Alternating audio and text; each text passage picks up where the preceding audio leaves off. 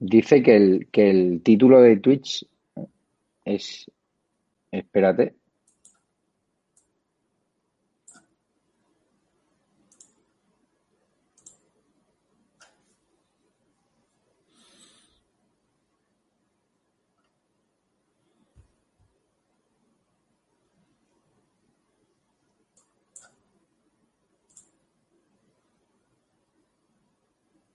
A ver.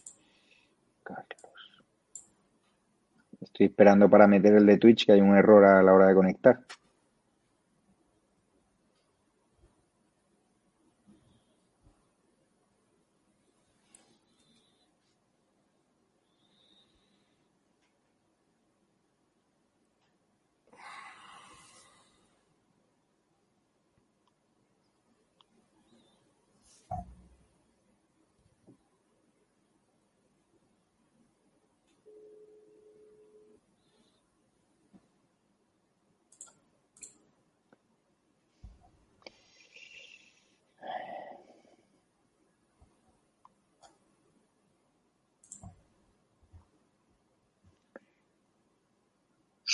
Carlos, que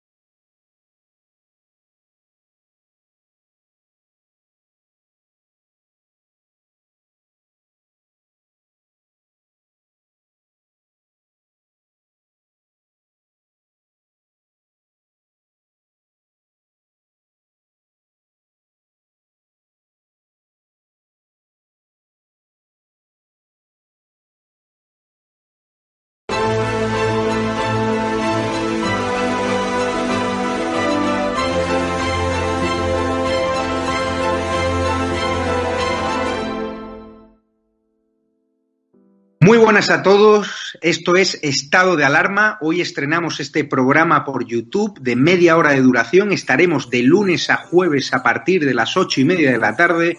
Y este programa nace porque al igual que tú estás cabreado con ese gobierno central que podría haber hecho mucho más contra el coronavirus que ya se ha llevado cerca de 3.500 personas por delante, ese gobierno que nos mintió, que nos dijo que solo iba a haber un contagio y que podría haber actuado antes, viendo la que estaba cayendo con la pandemia tanto en China como en Italia, pues hemos decidido montar esta plataforma de libre expresión ante los intentos del gobierno central de usar ahora los minutos de televisión pública que acaparan para lanzarnos desinformación y propaganda. Por eso desde aquí vamos a desmontar sus mentiras, vamos a daros la verdad y vamos a apoyar a los profesionales sanitarios, a la fuerza y cuerpo de seguridad del Estado y a esa población civil que vive confinada, que vive aislada y harta de ver al vicepresidente del gobierno saltándose la cuarentena hasta en tres ocasiones.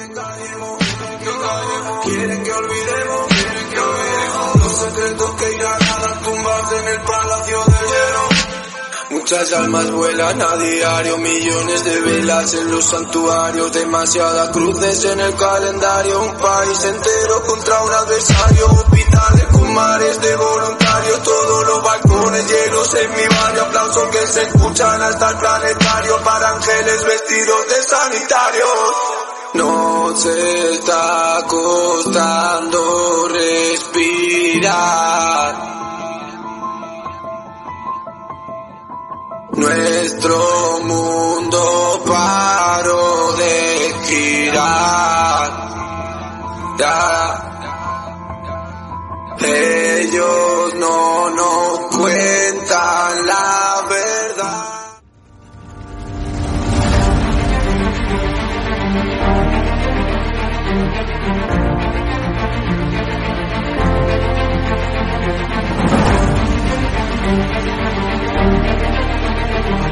Thank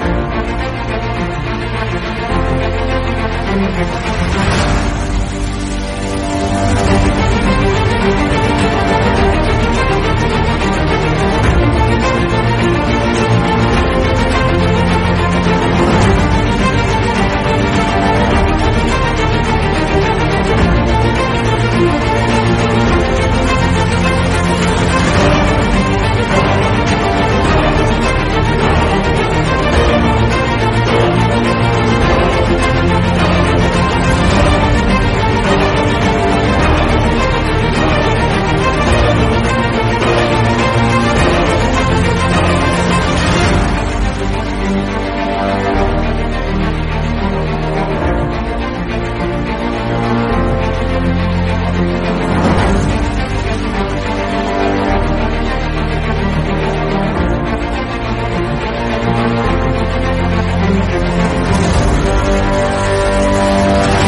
Thank you.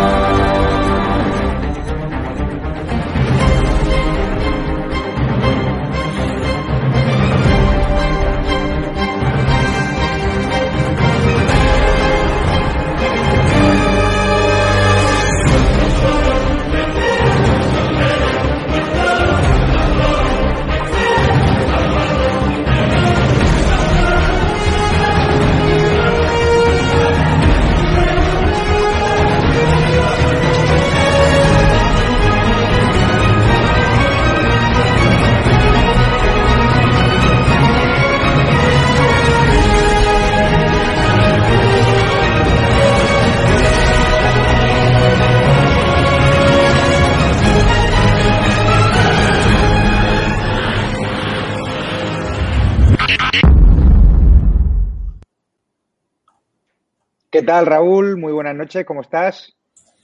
Bien, muy bien. Estamos los dos para arrastre. Te he visto que estás ahí con, una pequeña venda, ¿no? En el brazo que te ha pasado. Eh, esto es de, de hacer pilates. De hacer pilates. Recordad que estamos en, en la web, en estadoalarmatv.es, también en Facebook y también en Twitch. Por si queréis hacerle alguna pregunta a Raúl, pues tenéis Facebook y Twitch donde podréis hacerle esas preguntas, dado que ayer, cuando le íbamos a dar voz al Pater Góngora, pues YouTube decidió cerrarnos el canal por un vídeo que se había grabado antes de Germán Terz hablando de la censura a las redes sociales y nos acusaron, Raúl, de hacer desinformación médica en un vídeo donde no se menciona la palabra COVID-19. ¿Me puedes explicar qué está pasando aquí? Pues verás, yo es una cosa que eh, intento explicarle a mucha gente. Esto de autocensurarse el lenguaje no funciona. No porque no menciones una cosa no quiere decir que te vaya a denunciar esta cosa. Hoy estaba congratulándose el Facuo en las redes sociales de que tumba cuentas o que cierra canales con sus apesebrados, el, el que vive de las subvenciones públicas, otro que ha trabajado menos en su vida que Rufián, pues se congratula de que teniendo como tiene unas cuantas personas a sueldo y demás, pues denuncian de forma masiva. De hecho, en España, por si hay gente que no lo sabe, hay eh, agrupaciones islamistas que con vamos, más o menos tienen 2.000 integrantes que van a, una y denuncian los canales. Entonces, son denuncias masivas que al final, en la coyuntura actual, donde vemos que a Nicolás Maduro no se le cerró Twitter, con eso nos podemos hacer una idea de la situación que tenemos eh, global, ¿no? De todas maneras, yo, por ejemplo, para mí es de agradecer que se pueda ver en Twitch, porque ahí sí puedo ver preguntas de la gente, que la gente al final se tiene que reconducir a, la web porque en YouTube nos van a ir cerrando a todos. O sea, hemos visto eh, quitarle a Isaac Parejo vídeo, hemos visto cómo le han cerrado a David Santos en un vídeo donde no dice ni un solo improperio, le han cerrado una semana y a mí, pues bueno, pues yo, la primera víctima del Ministerio de la Verdad fui yo, lo cual me pareció muy bien porque lo dije que iba a pasar y ya sabéis que eh, en los próximos meses no van a dejar a nadie en los medios que ellos controlen. A nadie. No, no, pero es que es bestial. O sea, fue a acabar el vídeo de Germán Terz y a la hora ya habían cerrado el canal, emitido un directo con el Pater Góngora, es decir, que ya no es que el algoritmo lo haya detectado, es que ya hay gente eh, de la izquierda radical denunciando masivamente un vídeo en concreto y reportándonos hasta conseguir el cierre, los liberticidas de la izquierda radical, los podemitas. Eh, ellos son liberticidas, odian la libertad de expresión, se congratulan cuando alguien no puede hablar y entonces cuando mucha gente te, tiene la duda de cómo, hemos, cómo estamos así, pero que España cómo está así. Porque resulta que según el reciente estudio de la Universidad de Oxford, España tiene la peor prensa del mundo el 46% de los españoles reconoce abiertamente que no lee la prensa porque no se cree nada de lo que opone. Entonces es muy duro que te digan que un país que, vamos, eh, hasta hace muy poquito, poco más de dos años, éramos un país avanzado, una potencia económica, con nuestras deudas y carencias, con estas tontadas nacionalistas, pero es que a día de hoy la televisión en España tiene dos puntos menos de consumo que las redes sociales. Esto era impensable, pero claro, la pésima calidad de la emisión televisiva, el hundimiento de los canales prioritarios en España, como era televisión española y demás, ante la pésima calidad que ofrecen, pues la gente ha ido buscando las redes, ha ido buscando otros medios. Por eso ahora mismo, eh, aquí en Twitch, pues hay emisiones que tienen más espectadores que ninguna televisión. Ahora mismo, mientras estamos nosotros. Entonces la gente está harta de esta pseudoinformación, yo hoy, por ejemplo, estoy muy contento de que en mi propio pueblo ya la gente empieza a felicitarme por la calle, cosa que antes no se podía hacer por si te señalaban desde el Partido Socialista. Y esto es lo que hay. Es la presión mediática, es ver cómo hay unos eh, sinvergüenzas que se dedican a festejar, que silencian a uno o a otro. Y para poner un ejemplo, aquí en España hemos visto rodear el Congreso y no pasó nada. Vemos vídeos con pornografía, violencia, no pasa nada Vemos vídeos de gente consumiendo estupefacientes, cualquier tipo de perversión, no pasa nada. Hemos visto las elecciones estadounidenses, y cómo a Donald Trump le rodearon el Congreso, se montaron todo tipo de scratches, bueno, las televisiones eran una locura y sin embargo ahora no se puede hablar de las elecciones estadounidenses. Para que sepamos todos quién es quien censura. Por eso la gente como yo, yo estoy absolutamente en contra del socialismo, porque el socialismo es exactamente lo mismo que decir pérdida de libertades. Es que es perder la libertad absoluta. Esto ha pasado siempre. Cualquier ejemplo de país socialista que tenga libertades, que me lo enseñe. Un ejemplo. A que no sabíais que han sido recientemente las elecciones en Corea del Norte. No es broma. Hay elecciones se ha presentado un partido con un candidato. Ha ganado. Enhorabuena. ¿Quién? Kim Jong-un. Sorpresa. Esto es lo que quiere el socialismo. ¿Es que acaso alguien cree que Pedro Sánchez quiere exponerse al sufragio universal? ¿Es que alguien cree que se quiere exponer Pablo Iglesias al sufragio universal? Si fuesen la verdad estas eh, encuestas falseadas que se hacen, Hacía tiempo que habíamos votado para darle mayoría absoluta al tipo más guapo de la historia. Este que hace como Jesucristo y aparece tres días después de la nevada, pues este. Entonces, que la gente que no se, no, no se lleve a engaño. Eh, España tiene un serio problema, tiene un, serio problema de libertad, tiene un serio problema de, de democracia. Es casualidad que los que somos como yo, que somos bastante cabezones, yo ya dije, bueno, Pensad que mi primer trabajo al respecto de, de la Constitución, cuando estaba en EGB, lo tengo todavía guardado, va sobre el artículo de la Constitución que habla de la censura. Porque era una forma mía de protestar de por qué los que teníamos una opinión discrepante de ciertas cosas en el colegio no podíamos hablar. Pues eso, eso, que es un artículo en la Constitución que defiende nuestra eh, absoluta libertad para expresarnos, ya sea en medios digitales, televisivos o escritos, eso no existe en España. Ni en otros muchos países, pero en España se está haciendo absolutamente latente. Hasta tal punto que de los 12 países eh, avanzados en el mundo donde se ha hecho un estudio de prensa, somos el peor. Donde menos españoles se fían de la prensa. Donde los españoles prefieren ver cualquier cosa antes que ver las noticias en España es algo así como que aceptan que todo es mentira, que nos van a engañar y hay que tragar con este mensaje. Entonces, pues ya digo, si la gente lo que quiere son elecciones como las de Corea del Norte, vamos camino de eso. Veremos unos cuantos haciendo palmas, que son los que van a estar ahí ¿eh? disfrutando del dinero de todos los demás. Los demás, pues los que no estén muertos de hambre y no tengan capacidad o acceso al trabajo, pues estaremos así. Y como los españoles no nos hartemos y acabemos con esto, estamos perdidos. Te pregunta Raúl en el chat de Patreons Premium, que son las personas que más nos ayudan económicamente, Dionisio, que qué ha pasado en Madrid con la nieve, si sabe quién es el responsable del caos que hemos vivido y de la falta de planificación, si el ayuntamiento, la comunidad o la delegación o el gobierno central o quién. Pero es que esto está siendo horroroso. Yo me he caído dos veces de Atocha a mi casa andando. O sea, no había taxi, no había Uber, la única forma era venir andando. Esto es muy sencillo. La respuesta es muy sencilla. La potestad o el que tiene los eh, el mandato sobre las carreteras es fomento.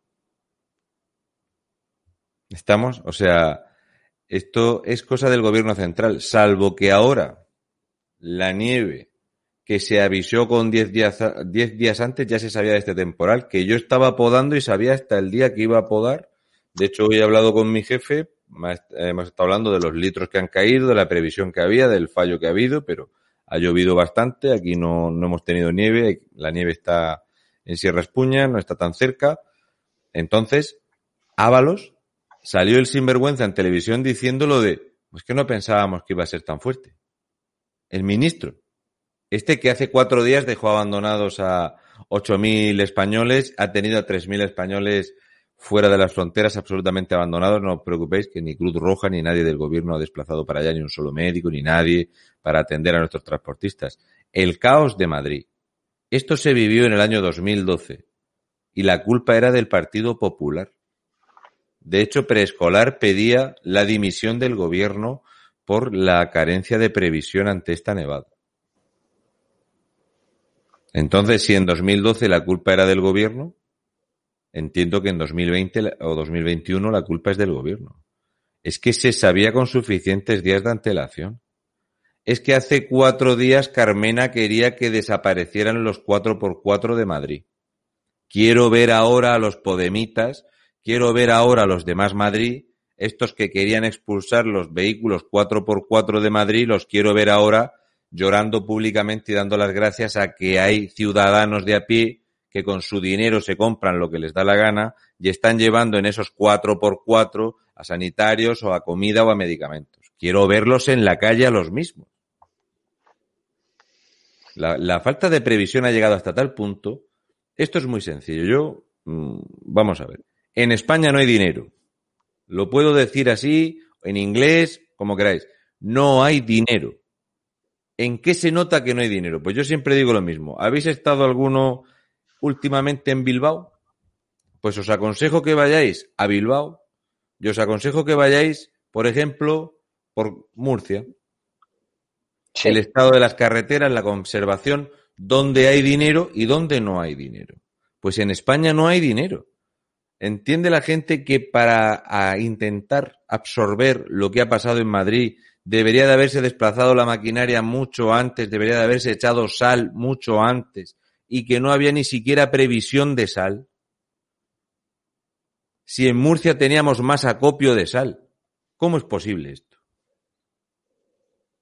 El delegado del gobierno de Madrid ni está ni se le espera. Solo hay que ver que ante otro disparate que afecta a cientos de miles de españoles, pues el presidente del gobierno apareció a los tres días a hacer una comisión. Ábalos sale en Antena 3 diciendo que, vaya, pues sí que ha nevado. Vaya, no nos lo esperábamos. La previsión climatológica en España cuesta 10 millones 900 mil euros. No, pero, pero ¿Me está usted sea, queriendo decir que un tractorista, un tractorista de Totana me dijo a mí lo que iba a caer porque le salía en el GPS del tractor, macho? Y Ábalos no. Hoy en la entrevista que le he hecho a Jorge Azcón, que pueden ver en la web, en estadoalarmatv.es, el alcalde de Zaragoza te manda recuerdos, Raúl, y que se ha portado muy bien, porque Es muy cuando, me ha crack. visto, cuando me ha visto que me encontraba mal, pues se ha encargado de, de- de que me llevasen al hospital rápidamente y el Hospital Público de Miguel Servet de Zaragoza se han portado muy bien. Pues le he dicho, digo, joder, las previsiones para Zaragoza eran un desastre también. Era, o sea, nieve eh, por todos lados, pero resulta que es que hoy no había nada de nieve por las carreteras de Zaragoza, por las calles. Dice, hombre, Javi, que nosotros actuamos con cinco días de antelación. Estábamos haciendo ya notas de prensa con las previsiones que venían. Yo me fui a Zaragoza sin saber que iba a pasar Filomena por aquí, sin saber que iba a haber un temporal de la magnitud que pasó. Y hoy he tenido que volver tarde porque el señor Ábalos decidió cancelar todos los trenes sin motivo. Ha bloqueado todas las comunicaciones sin motivo. O sea, lo de Renfe ha sido una auténtica vergüenza. Bueno, O sea, ¿por pero es que Lo de a lo mejor, a lo mejor el no consejero, a lo mejor el consejero Goldo no es el mejor. ¿Eh? Que a la gente no se le olvide que en España todo lo que se puede gestionar mal y traer problemas se gestiona mal y trae problemas. Os voy a poner un sencillísimo ejemplo para cualquier usuario del, del transporte público. Hola, buenas, estamos en, en una pandemia, es una enfermedad mortífera y mortal y esto se contagia por el aire, por tal, perfecto. Muy bien. ¿Qué decidió Adif, Renfe, Ábalos y su consejero, el portero del Puticlub? Entre otros enchufados del Partido Socialista que han metido ahí tela marinera. En Adif han entrado tela marinera. Yo por eso soy absolutamente contrario de las empresas públicas. Reducir el número de vagones. ¿Qué puede ser mejor? Reducir el número de vagones. Ah, el AVE. Los vagones llenos. Claro. El metro. Los vagones llenos. Claro. Eh, los vuelos. Pues a ser posible cancelar todos los posibles. Si el avión lleva un tercio de su capacidad, cancelarlo para que vaya bien lleno. Entonces, por eso España es el peor país de la OCDE en la gestión de esta enfermedad. El peor. ¿Por qué? Pues porque lo gestiona Ábalos. Ábalos a lo mejor pues lo pones a gestionar un lupanar, lupanar traducido al castellano vulgar es un puticlub, pues ahí seguramente tiene experiencia, sabe cómo hacerlo y ahí no va a haber problema. Pero pones a este tipo al frente de fomento, os voy a poner el ejemplo de otra figura, porque en España este programa se llama estado de alarma. Estado de alarma es algo que no ha existido nunca en la democracia, salvo cuando ha estado el Partido Socialista. Qué casualidad me cago en la leche. Pues tuvimos otra figura que era Pepiño Blanco. Pepiño Blanco es conocido porque movía maletines con dinero en una gasolinera, ¿verdad? Este gallego que sacaba 60 millones de pesetas en maletines, cosa que le gusta mucho al Partido Socialista, y Pepiño Blanco, que tenía los mismos estudios que yo, fue ministro de Fomento. Se decretó el estado de alarma porque los eh, controladores aéreos se pusieron en huelga por las medidas que tenían y, y los sindicatos no pintaban nada, entonces Pepiño Blanco otra vez moviliza al ejército español, porque ya sabéis que el ejército en España no vale para nada, salvo para todo. Eso sí, es un gasto superfluo. Entonces, Pepiño Blanco puso de controladores aéreos al ejército español. Además de hacer eso, no solo no sanciona a nadie, sino que le pagó todo lo que le pidieron los controladores aéreos, que es impresionante lo que cobran por semana. Ahí yo no me meto, cada uno que cobre lo que vea necesario. Pero esa fue la gestión de Pepiño Blanco. Paralizar un país los vuelos paralizados. Es que la gente, los españoles, tenemos poca memoria. Pues Pepiño Blanco es ahora asesor de otra empresa pública, de Enagas. 160.000 euros al año. Esto es el Partido Socialista. Entonces, tenemos a Ábalos, que es el, ya sabemos que es el perrito que manda Pedro Sánchez para todo, es el que fue al aeropuerto de Delsi, eh, a Barajas, a coger los paquetitos de Delsi la Fea, pues esto al frente de una borrasca, pues ya veis, no hizo nada. Nada. Absolutamente nada. Se ha demostrado que en cuanto que se ha movilizado el ejército y se han coordinado las emergencias, no ha habido problema. En Murcia teníamos a cuatro horas de camino del atasco de Madrid, teníamos los camiones muertos de risa aquí en el puerto de la cadena y otras zonas de Murcia donde no han sido necesarios, donde ya se había echado suficientes almueras en las carreteras, pues no se desplazaron a Madrid. Los han mandado hoy. Hoy, hoy corren por ahí vídeos de, mira, han venido de Murcia a ayudar, han venido de Andalucía a ayudar. Sí, señor, esto es lo que pasa cuando no tenemos un país de panderete de chichinabo como el que tenemos, no tenemos reinos de taifas y donde, por supuesto, ¿eh? estos colapsos hospitalarios de mentira que tenemos y estas calamidades que sufrimos pasan porque no tenemos gobierno. Ahora mismo España es el fiel reflejo de lo que tenemos al frente del gobierno una ruina, una calamidad lleno de chupópteros, de gandules y de mamandurria. Esto es lo que tenemos en España.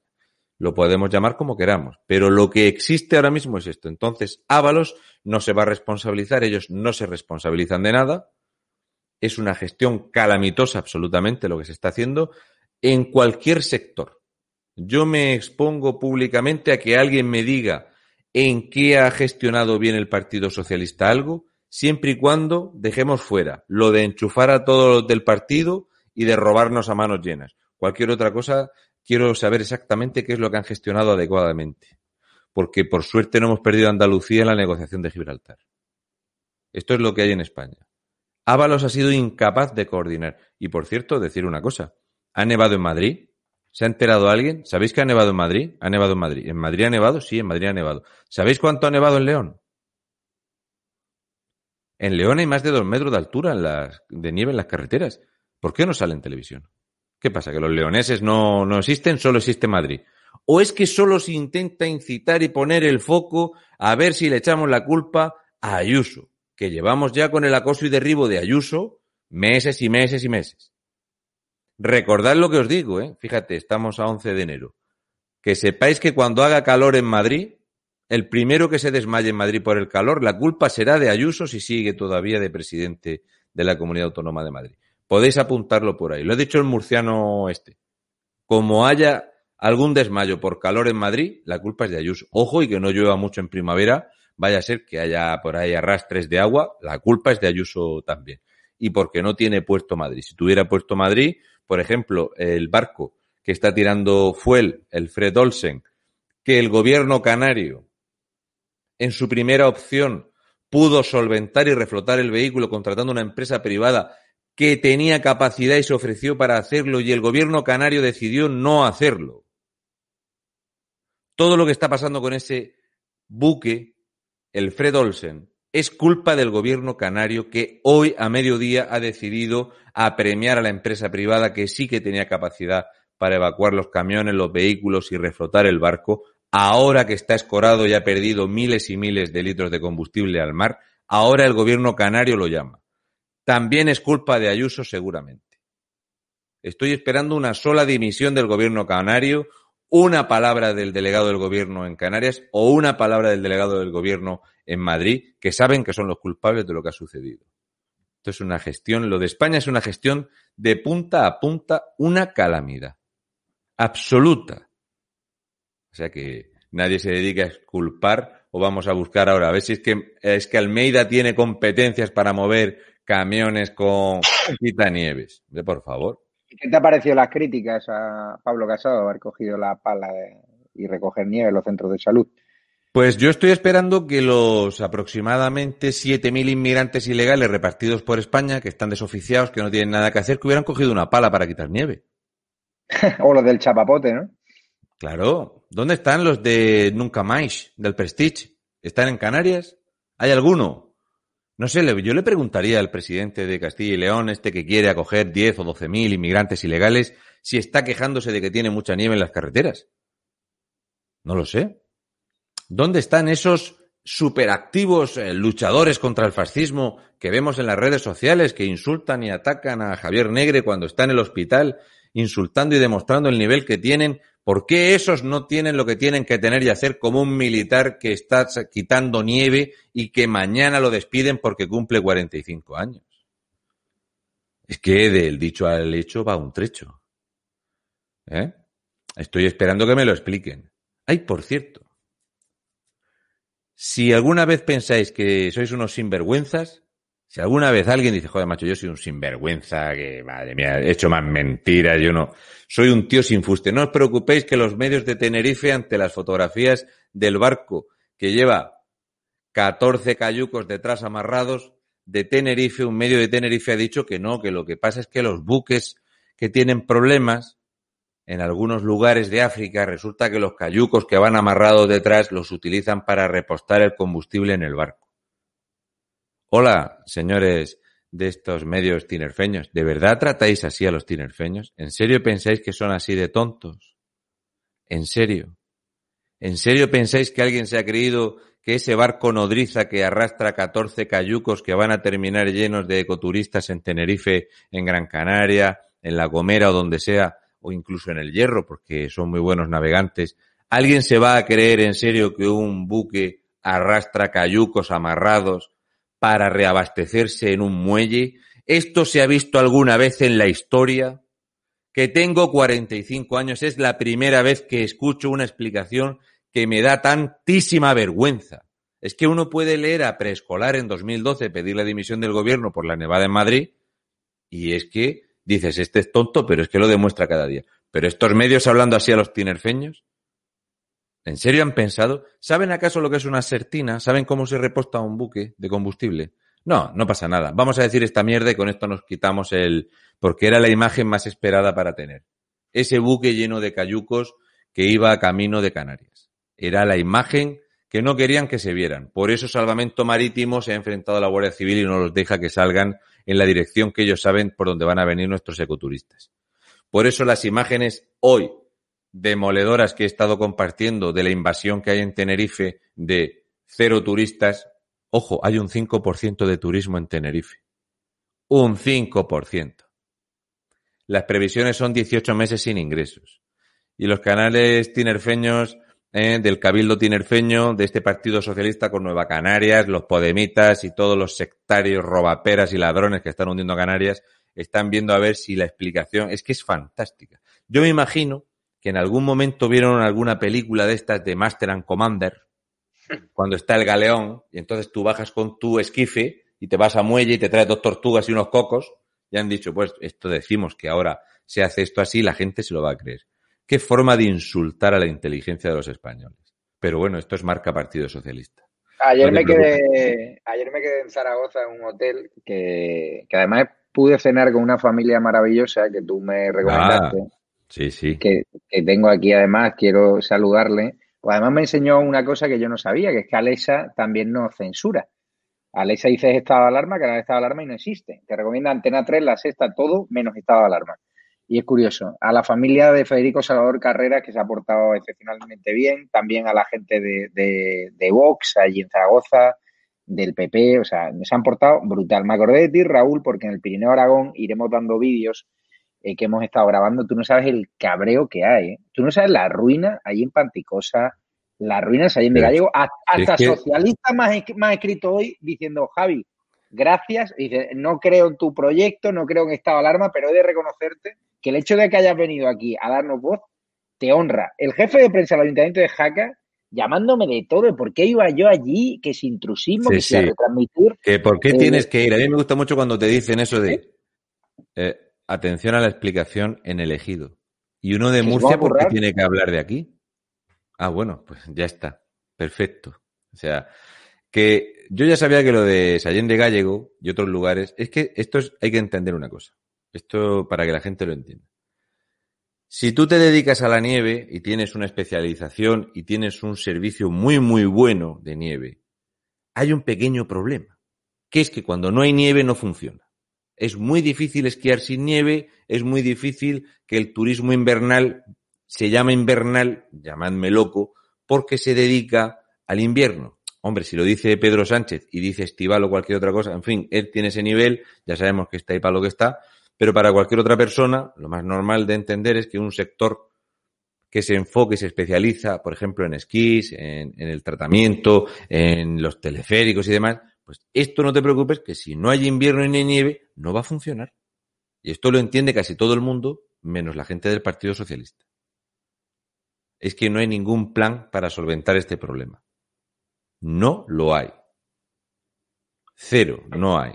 Sabes que localicé incluso a, un concejal socialista de Sallén de Gallego que no tuvo ningún problema en, en rajar de las van. Es que Raúl, tú, ves, tú vas a las estaciones de esquí de Formigal, Candanchú y las ves desiertas y dices, pero aquí cómo se va a contagiar la gente? Si es imposible. ¿Qué sentido tiene que un zaragozano, que un maño, no pueda ir a Formigal teniendo, aun teniendo segunda residencia y sí pueda ir a Vaqueira Beret? O sea, ¿por qué los centros de comerciales de Zaragoza están abiertos y por qué las estaciones de esquí, la mayoría que son propiedad del gobierno de Aragón, están cerrados? Y las estaciones de esquí, yo lo he podido vivir, son la ¿qué, locomotora qué económica de tema, Aragón. ¿Qué tema más malo me estás tocando hoy?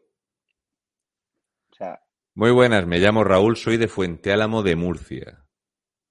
Yo esta mañana estaba eh, en el ayuntamiento de Fuente Álamo cuando ha llegado la notificación desde el gobierno murciano de que confinaban mi pueblo otra vez, de que se cierra la hostelería de Murcia otra vez, de que vamos a tener ahora mismo 37 de los 45 ayuntamientos confinados de que ahora nos hemos inventado unos colores, ya no estamos en la fase 0, la fase 1, la fase 2, la fase 3, no, ahora vamos por color. Ahora la situación es grave, muy grave, extre- extremadamente grave. Entonces ahora estamos en situación extremadamente grave. No hemos visto nada en mi pueblo que sea extremadamente grave. No hemos visto nada en ningún sitio que sea extremadamente grave. Cuando yo estuve en Zaragoza con este señor, con Federico, se suponía que había un pico, salía un pico allí en el, claro, nosotros pensábamos que iba a ir la gente recogiendo enfermos por las calles. No había nada, lo único que había era un marasmo, ¿verdad que sí, Pedro Sánchez? Una ruina.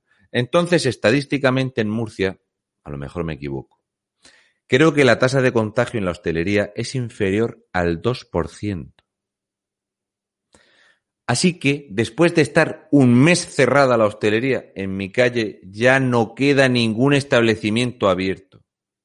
Ninguno. La última persona que tiene un bar muy chiquitito que solo abría mediodía, la señora estaba llorando esta tarde. Entonces, solución, cerramos la hostelería. Los colegios, no, los colegios abiertos. Los centros comerciales, no, los centros comerciales abiertos. Eh, eh, el transporte público, no, quitamos para que vayan llenos. ¿Y por qué se cierra la hostelería? Porque esto de confinar los ayuntamientos, ¿para qué es? Tengo tres salvoconductos para irme a podar árboles yo solo. Dato mata relato. España necesitaría multiplicar por 14 el número de militares, policías y guardias civiles para controlar los accesos a las poblaciones. Repito, este gasto superfluo que no vale para nada según Rufián, según Pablo Iglesias y este gasto superfluo según el presidente del gobierno, que cada vez que tiene un problema tira del ejército. 14 veces. 14. La región de Murcia necesitaría un 400% más de presencia militar, policial y demás para controlar los ayuntamientos. ¿Esto qué estupideces? ¿Qué hemos hecho? Confinar. ¿Qué hemos conseguido? Desempleo, ruina, pérdida de ingresos. ¿Se ha solventado el tema de la tasa de contagio? No. ¿Qué, qué vamos a hacer? Confinar otra vez. Se vuelve a hacer. No funciona. ¿Qué hacemos? Eh, pues como no ha funcionado la primera y la segunda, ¿qué hacemos? Hacerlo otra vez. Y en estas estamos. No, no, es una locura. Ayer ¿Esto, estuve qué- con, esto Fede- qué estupideces? ayer no estuve lo con entiendo. Federico, o sea, y, y, y veía las calles de Zaragoza completamente limpias, sin nieve, y me dice Federico, ¿tú sabes que Lambán mañana ha decretado que los niños no vayan al colegio? Estaban sus hijos ahí, que son sí, educadores. O sea, ¿qué sentido tiene en Zaragoza que Lambán haya dicho que los niños no pueden ir al colegio por ola de frío cuando las carreteras estaban perfectamente bien? Ni, ni clases estaban online. No sé. Ni clases online cuando se supone que la magnífica ministra Celá, esta que aparece para decir una imbecilidad y desaparece dos o tres meses o cuatro, salvo que se tenga que ir a- al País Vasco a tratarse una gastroenteritis o una diarrea, pues resulta que no hay clases online. Cuando la previsión y la obligación era de tener preparado ante cualquier imprevisto la educación en España para dar clases online. Pues Lambán suspende las clases y tampoco hay clases online porque no se habían preparado. Este es el plan de la educación en España. Este es el plan de una ministra y este es el plan de un gobierno. Que resulta que iba a haber clases online que no están preparadas. Pero los niños tienen que ir a clase ahora con leotardos y con dos calcetines. No es broma. Esto lo han publicado en el gobierno del señor Lambán. ¿Eh? No hay clases online, pero los niños que lleven calzoncillos largos y las niñas dos leotardos, ¿eh? porque hay que dar las clases con las ventanas abiertas. Es una vergüenza. Lo de este gobierno, yo no me explico los españoles. Los españoles tenemos unas tragaderas. ¿Qué tragaderas tenemos los españoles? Pero por donde quiera que nos mires. Deleznable, lamentable, vergonzante. Eh, por cierto, las ayudas, ¿dónde están? Ah, es que no hay dinero en España. ¿Dónde están? No hay dinero. ¿Dónde están las ayudas que le iba a llegar a la hostelería? ¿Hablamos de las ayudas que ha prometido el gobierno balear para los autónomos? ¿Alguien se imagina lo que es que Baleares ha perdido 13.400 millones de euros y el gobierno balear va a dar ayudas a 222 autónomos? No es broma. Si es que no es broma. ¿Alguien no ve que España está imponiendo este gobierno y estos presidentes autonómicos que todos tienen el mismo sabor? Vamos camino a ser Venezuela. Vamos camino a la miseria, vamos camino a la ruina mientras los españoles seguimos haciendo así. No, no, no, no, no, no creo. No, hombre, aquí Europa no nos va a dejar. No, no creo. No, no, no creo. Nadia Calviño, Nadia Calviño dijo la semana pasada que España tiene figuras fiscales suficientes, ojo esta expresión que la ha cogido de Chiqui, tiene figuras fiscales suficientes para aumentar la presión fiscal 10 puntos en España. España tiene una presión fiscal reconocida 8 puntos por encima de la media europea. Ingresamos mucho menos dinero, somos muchos menos los españoles trabajando.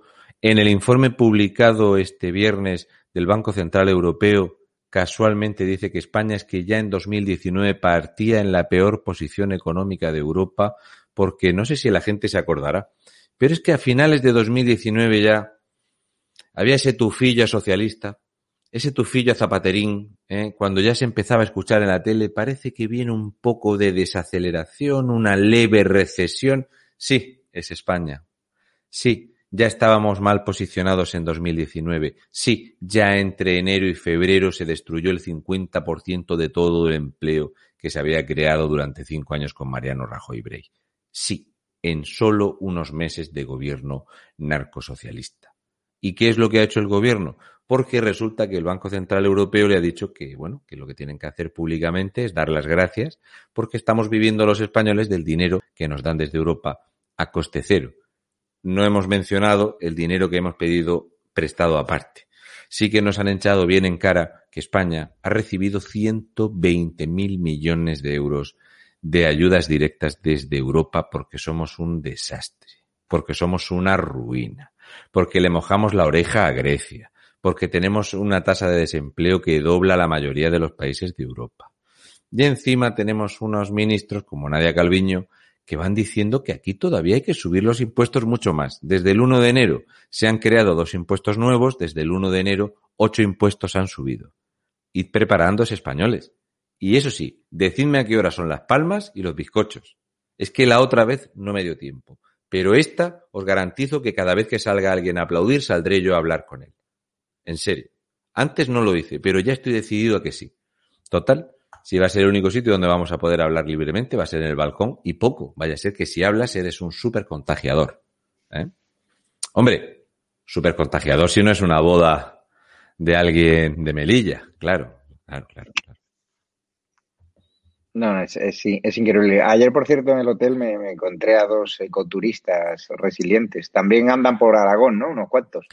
Bueno, es que Aragón era uno de los cuatro puntos donde más se iban a recibir directamente en Zaragoza.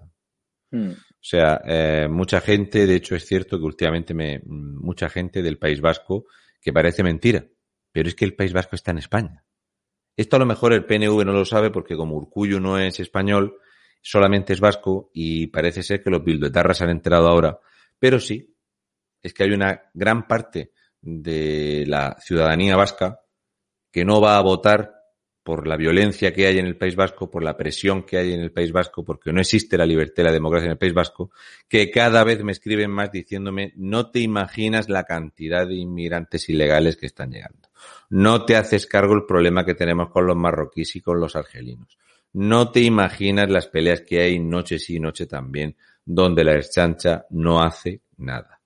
Y el tema principal del que vamos a hablar esta noche resulta casualmente que tiene mucha vinculación con el País Vasco. Por eso, cuando un murciano rural de estos que no sabe hacer nada prácticamente, pues cocina duras penas y podo algún árbol, yo dije la ruta más o menos que íbamos a seguir y que nos iba a llevar antes o después la ruta de hablar de la inmigración en Canarias, la entrada de argelinos por Baleares, esta presión insultante de Marruecos sobre Ceuta y Melilla, lo de Melilla, lo de Melilla es un escandalazo, esta presión que llevaba esa inmigración por Valencia y que sí o sí, los que me llevéis viendo tiempo, habréis escuchado esta ruta, pues cuando terminemos de hablar y pasemos por Valencia habrá que hablar del País Vasco. ¿Por qué digo esto? Porque en el País Vasco es al final junto con Cataluña el destino final del negocio. ¿Qué pasa? Muchos hacen, como hay mucha presión actualmente policial contra el yihadismo y contra el narcotráfico en ciertos puntos, ¿qué pasa? Pues ahora está focalizado en Málaga, decir que Málaga es el lugar número uno de la península en tráfico de estupefacientes y en número de delitos, ahí está Cádiz con un repunte brutal, gracias Kichi, lo estás haciendo de lujo, y Punto número dos, Granada, donde el alcalde dijo, yo no sabía que aquí estaban llegando aviones eh, de estos ecoturistas, ahí los tienes. Málaga, Granada, Murcia y Zaragoza. Aquí en mi propio pueblo han llegado al menos 60 ecoturistas canarios, con estos pasaportes recién impresos que Javier y yo vimos cómo se les daban en Arguineguín y de Arguineguín están aquí y que resulta que el gobierno de España al final, cuando los pillaron con las manos en la masa, como ha pasado con Ábalos ahora, pues Marlasca dijo que sí, bueno, algunos 3.000 es posible que hayan venido. Ahora os voy a enseñar un documento del Boletín Oficial del Estado que lo tengo que tener por aquí. Sí, lo tengo aquí. Para que veáis que no os preocupéis. Hay frases, por ejemplo, el Partido Socialista miente y roba. Lo puedes poner en cualquier época desde hace 140 años. Vale, Siempre funciona. El Partido Socialista miente y roba. Cuando quieras espacio-temporalmente pones la frase y te va a encajar. ¿Sabéis cuánto tiempo llevan viniendo los ecoturistas? Desde el principio. Desde el principio. De hecho, las cifras que mentían claramente diciendo que los que había en los hoteles, los que dejaba de haber en los hoteles, cuántos eran y tal. La cosa es que te pones a ver los datos de la delegación del gobierno en Gran Canaria la delegación del gobierno en Baleares, de los argelinos, cuántos han llegado, los datos del ministerio de cuántos habían llegado y cuántos estaban alojados. Y claro, la pregunta era muy sencilla. Hay 18.000 marroquíes que han desaparecido, que han entrado ilegalmente en España. Hay 1.200 argelinos que han desaparecido. ¿Han desaparecido? No. Están en la península. ¿Dónde? Pues repartidos en los puntos en los que ellos han querido. Es más, si queréis, podemos comentar cómo ha silenciado el Ministerio estas devoluciones que hacen desde Irún. La policía francesa los deja en Irún. Esto lo saben los vecinos. No lo vais a ver en la tele, no os preocupéis. Os voy a enseñar una pequeña partida del boletín oficial del Estado. ¿Vale? Tengo aquí varias capturas. Les pongo nombre para identificarlas. A una, por ejemplo, pues le llamo el, mangoneo, a otra le llamo sin palabras y tal, y no sé qué. ¿Vale? Bien. Yo os lo leo porque por la nitidez pues no se va a poder leer bien, ¿vale? ¿Eh? Información absolutamente inventada, es falsa, esto es de pues de, alguna publicación de Chichinabo, como el plural.es o el diario.es, ¿vale? Bien. Esto lo voy a cerrar. ¿No veis? De nombre le pongo el mangoneo. Yo soy así para los titulillos, ¿vale? Perfecto. Bien. Esta, por ejemplo, se llama vuelos menas, ¿vale? Bien. Punto 7. Descripción de la licitación. Contratación de servicios de transporte aéreo de pasajeros para el traslado de ciudadanos extranjeros mediante la organización de vuelos específicos no integrados en las líneas regulares o comerciales. No integrados. Son los vuelos que no van a salir anunciados, son los vuelos ocultos, son los vuelos que vienen de noche a Valencia, los vuelos que vienen de noche a Granada, etcétera. Lo que está llegando a Málaga. Bien, o comerciales de pasajeros en general de los y de los funcionarios policiales encargados de su custodia, entre diversos puntos del territorio nacional y desde estos a otros países. Ahora os diré el número de los que se han ido a otros países. Punto número 8. Valor estimado. Estimado es una palabra muy importante en el Partido Socialista. 10.890.000 euros. Me imagino que Ana Oramas, esta que reclamaba los 10 millones de euros para eh, comprar billetes de avión, ya estará contenta. Ya han comprado más de 10 millones de euros en billetes de avión. Estoy esperando que Ana Oramas hable públicamente de esto. 9. Información sobre las variantes. No se aceptan. No se aceptarán variantes. 10. Duración del contrato. Acuerdo, marco, sistema dinámico de adquisición. 18 meses. ¿Eh?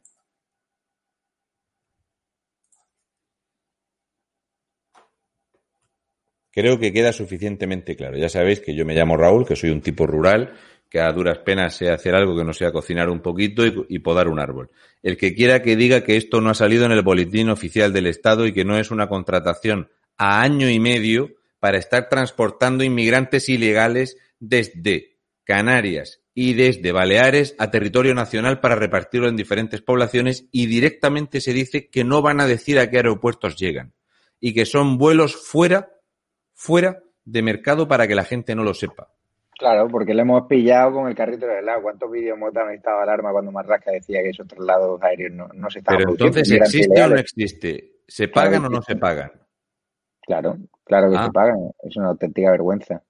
Y aquí podemos hablar con total libertad de, de, inmigración ilegal y no como en YouTube, donde nos chaparon el otro día por recoger la opinión de un almeriense que está hasta los cojones de aguantar inmigrantes ilegales y que dijo una verdad como un templo, que, que, ah, el otro día me dieron un dato que me acordé de ti.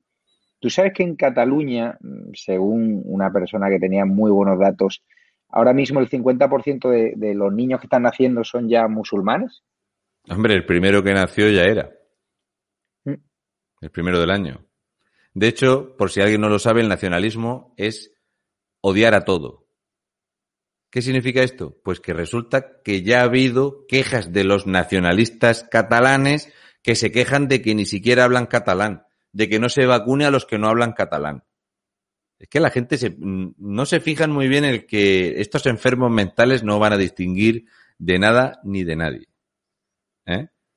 Entonces, esto de Cataluña, por cierto, es un sistema fracasado, es un fracaso de sistema, el sistema catalán, de traer miles y miles y decenas y cientos de miles, porque de hecho hasta si tengo anotado el número, esto es que no es broma que eh, lo tengo que tener por aquí. En alguno de estos archivos informáticos que tengo yo tan avanzado. No sé dónde lo tengo. Pero vamos, aproximadamente en cinco años, 800.000 inmigrantes ilegales que, que han terminado por, por llegar a Cataluña, en detrimento de los españoles, claro. Tengo que tener por ahí. Pero bueno, sí, más o menos es eso. Es que lo tengo, lo tengo apuntado hasta por días. Ah, mira, sí.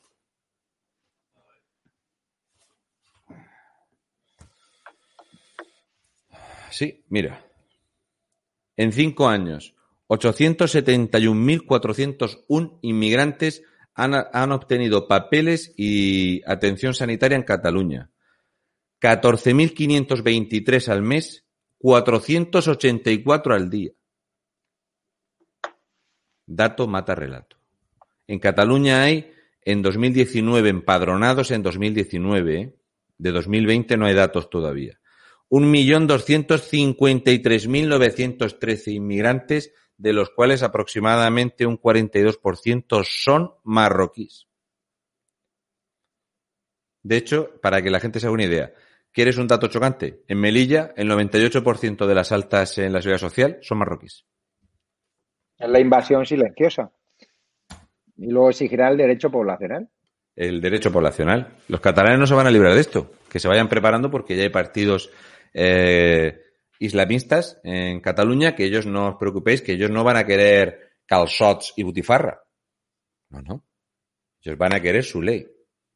Los barbudos, los que, como dice David Santos, son ninjas, esto es lo que va a haber. Ya digo, y es muy importante porque, ¿de qué hablamos de en Cataluña? ¿Dónde han detenido a los yihadistas? ¿Estos yihadistas dónde los han Sí, detenido? aquí, aquí están. Los yihadistas detenidos en Barcelona llegaron a España, algo que avisamos hace tiempo, en patera Ah. por Almería. Di- Dijimos que aquí los Ah. inmigrantes no solo iban a traer coronavirus, sino que también iban a traer manuales de bombas. Es que yo recuerdo que me fui con un tal Javier Negre a Gran Canaria y nos fuimos a un barrio de en Gran Canaria y nos venía siguiendo un Mercedes con dos personas de Podemos dentro y tocamos el portal donde se había eh, detenido, por suerte y gracias a las fuerzas y cuerpos de seguridad del Estado, a un yihadista que estaba preparando mujahidines y lo único que me dijeron fuera que yo era un hijo de tal, los de Podemos, porque fuimos allí. ¿eh? Entonces, eh, esto es que no iba a pasar, es que no iban a entrar. Somos el principal foco de entrada desde el sur de Europa porque lo otro está entrando desde Turquía. Esto es lo que viene. ¿O es que solo... ¿Dónde está la guerra en Marruecos? Ahora os voy a relatar un poquito algo sobre la fiesta de estos detenidos, pero para poneros el cuerpo a gusto os voy a explicar cuál es el enorme mérito que tienen los yihadistas en España. Hay un récord absoluto. ¿A que no sabes cuál es el récord absoluto de los yihadistas en España?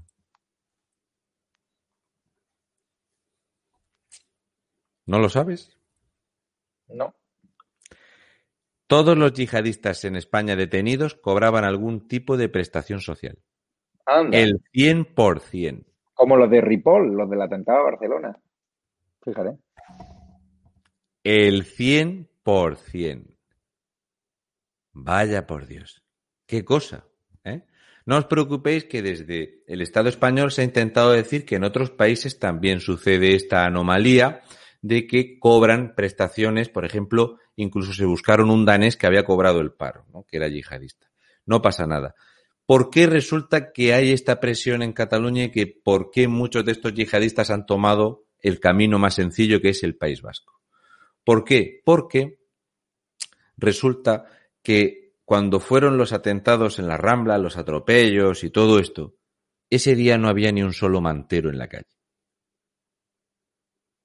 Esto es algo que el gobierno español no ha querido comentar, pero que no ha pasado jamás por alto por el FBI. Es una lástima que en España, otra vez más, estas detenciones vienen gracias a las investigaciones del FBI. Sí. No había ni un solo mantero, porque como ya hemos dicho muchísimas veces y hemos corroborado cuando hemos estado en Gran Canaria, funcionan como una colmena.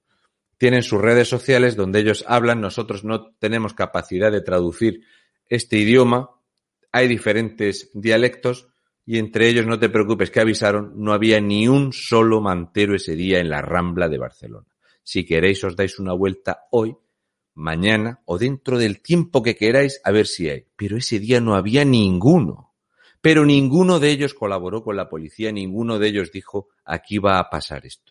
Por eso cuando yo digo lo de si vienen 32 marroquíes en una patera con 500 kilos de droga y ninguno, ninguno avisa a las autoridades que viene droga, todos tienen que estar detenidos y expulsados inmediatamente para cumplir su condena por narcotráfico en sus países de origen, que es Marruecos. Pero aquí no pasa esto. Y entonces, aquí os he relatado unos datos al respecto de los atentados que ha habido y de las vinculaciones, en este caso, de esta última detención. Puedo hacer un pequeño histórico y luego termino hablando de este eh, asunto que ha pasado aquí. Primero os voy a dar unos pocos nombres para que os pongáis contentos, que estéis cómodos y que veáis lo que pasa. Os voy a dar unos cuantos nombres, a ver qué os parece, ¿vale? Por ejemplo, podemos hablar de Saib Lak, Lakhab, ¿vale? Marroquí. Podemos hablar de Samir Mathoub, argelino. Podemos hablar de otro marroquí, Redouan Ben Benchbik. Podemos hablar de un argelino, Ahmed Bourgerba. No sé. Podemos hablar de otro argelino, Meti Kazem. ¿No suenan los nombres? Pues es una lástima, porque todos estos, básicamente, veréis, Saib Lakhab es un terrorista yihadista excombatiente en Siria, metido en la cárcel en España, cobraba 625 euros de renta de garantía de ingresos en el País Vasco y una ayuda de 250 euros como complemento de vivienda. Si hablamos de Shamir Mathub, que es argelino de 44 años, fue detenido en Bilbao adoctrinamiento, enaltecimiento del, del, terrorismo, captación y difusión de propaganda del Estado Islámico, cobraba 650 euros, ¿vale? Del, exactamente, del de la renta de garantía de ingresos y 250 euros de ayuda al alquiler. Luego, por ejemplo, tenemos un marroquí como es Redouan Benbish, o Benchbi, mejor dicho, que murió combatiendo en Siria, cobrando 836 euros de la renta esta eh, de garantía de ingreso vasco y a los cinco años de estar muerto seguía cobrando otro marroquí por él. Sí, sí, para esto sí hay dinero españoles. Podemos hablar del argelino Ahmed Bourgerba, detenido por la chancha, otro que cobraba los 625 euros de la renta y 250 euros complementarios del alquiler. También tenemos a Ahmed que este cobraba 800 euros ¿eh? de la renta de garantía de ingreso. Pero el listado es, yo os doy aquí solo unos poquitos. El récord lo tiene, eh, por ejemplo, este que os he comentado que eh, son eh, ex repatriados, que son eh, yihadistas, que el FBI dice que lo peor son los que han estado combatiendo y vienen. Todos cobraban al menos 900 euros al mes. De hecho, en Vitoria, un marroquí, a base de ayudas públicas, esta es buena, ¿eh? Un marroquí en Vitoria tenía 9.000 euros ahorrados para perpetrar un atentado en España y el dinero lo había ahorrado de las ayudas públicas. Si lo de España, lo de España no tiene nombre. ¿eh? Pues como estos hay, los que queráis. ¿eh? Por eso el paraíso es o Cataluña o el País Vasco. El récord lo tenía uno, estoy buscando el nombre, porque hay uno que es que cobraba 1.800 euros. Sí, es Said Lakhab. Este cobraba 1.800 euros. De hecho, le habían arreglado los papeles porque parece ser que hay unas instituciones islámicas en España, incluso hay páginas web que tienen un nombre cachondísimo, son muy originales, que es eh, Andalucía, no, ¿cómo es? Eh, eh, que España es propiedad del Islam y todo esto y que lo van a recuperar y demás. La cosa es que este tío cobraba, aparte de la, de la pensión, le daban una ayuda desde una ONG porque estaba en riesgo de exclusión social. Para esto le dan dinero las ONGs. Todavía no han pedido disculpas por darle dinero a un tipo que hacía esto. Otros co cobrando paros arreglados, ¿eh? ayudas de 360 euros más 250 euros y estar cobrando el desempleo cuando llevaban cinco años en Marruecos seguían cobrando el desempleo. Cinco años cobrando el desempleo. Pues como estos podéis encontrar los casos que queráis. No voy a relataros muchos más porque es un espectáculo. Es cierto que lo de Redouan Benchbi, el marroquí este, es fabuloso porque es que después de llevar cinco años muerto, seguía cobrando otro marroquí. De hecho, esto se le trasladó la consulta al gobierno vasco que ellos decían que no sabían nada. Lo que sí se sabe es que con dinero público se habían subvencionado asociaciones en el País Vasco de captadores de terroristas. O sea, con dinero público las ONGs dan dinero, se les eh, incluso se les facilitan eh, edificios para que los pobres puedan hacer sus reuniones, donde se dedicaban a captar estos eh, yihadistas y a engañar mujeres, mujeres en serios problemas económicos, de fomentar la drogadicción para dejar embarazadas mujeres para que fuesen terroristas suicidas, mujahidines con dinero público de todos los españoles. Si hay alguien que no haya cobrado el ERTE, que no se preocupe, que a estos se les facilita y desde diferentes páginas web que hay, que son trending topic, porque no olvidemos que ingreso mínimo vital fue trending topic en Marruecos durante 15 días.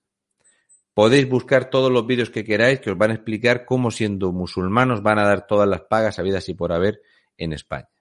Pues bien, a la chuleta. Os voy a hacer un pequeño histórico del problema este de lo que se llama eh, caso aislado. ¿Sabéis lo que es un caso aislado? ¿Eh? Bien. Caso aislado significa que en Europa ha habido 119 ataques terroristas de origen prácticamente en su totalidad yihadistas. Ha habido 1.004 detenidos terroristas yihadistas.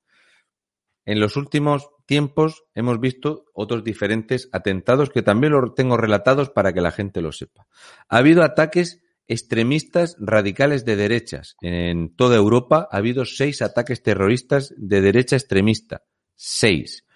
Ataques de izquierda radical o anarquista. 26. Para que veamos de qué pie cogea Europa.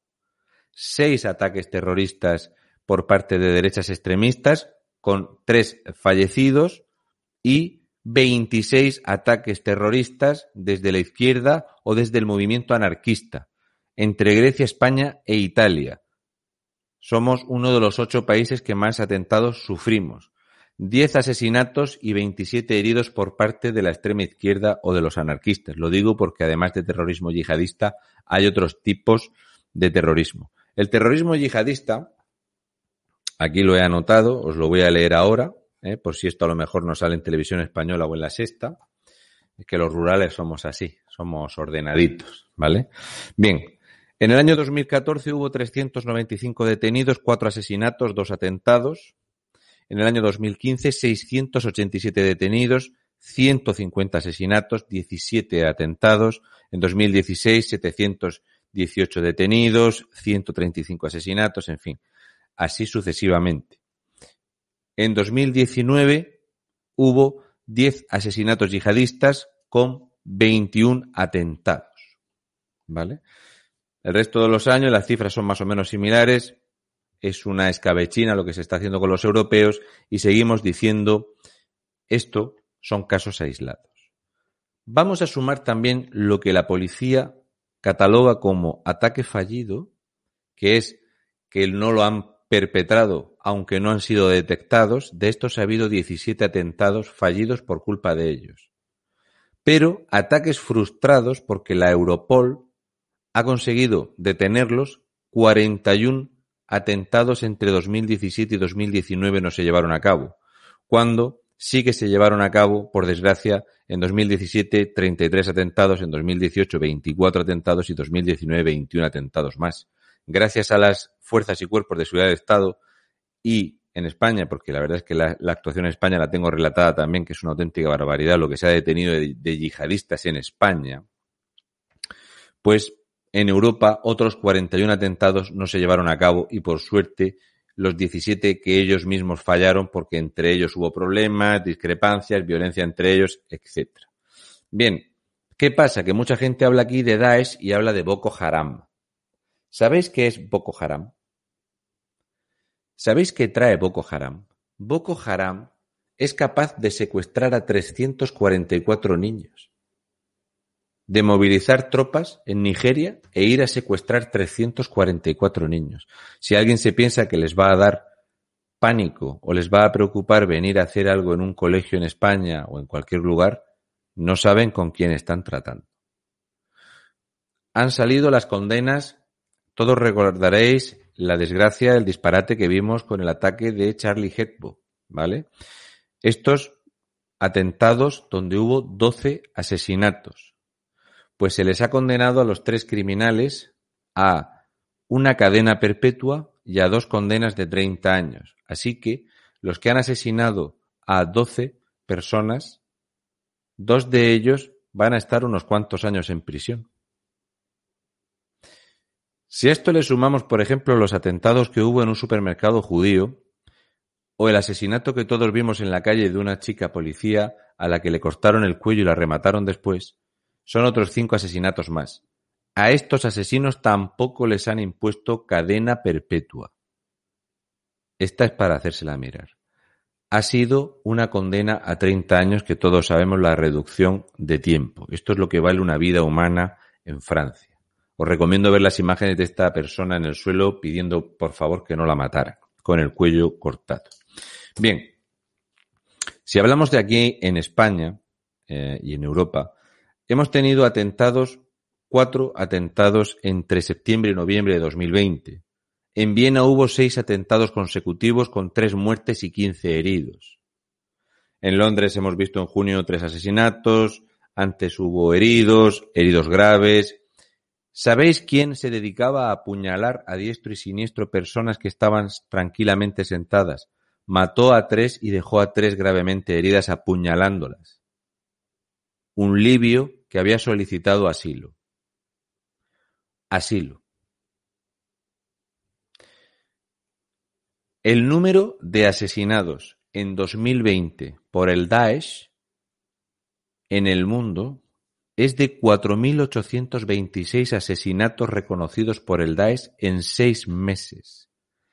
En 30 países, 1.013 atentados terroristas, un 34% más que en 2019. Estas cifras las podéis comprobar.